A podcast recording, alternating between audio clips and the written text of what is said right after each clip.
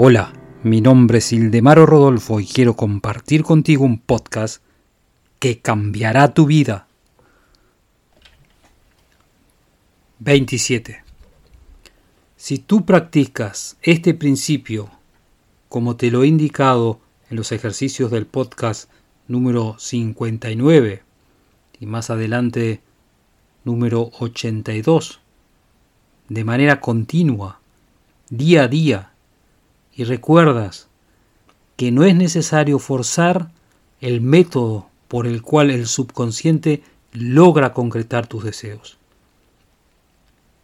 Lo finito no puede informar a lo infinito. Tú tendrás que decir lo que deseas, pero no podrás decir de cómo lo vas a obtener. Sigue mi podcast y te daré la llave que abrirá todas las puertas del éxito.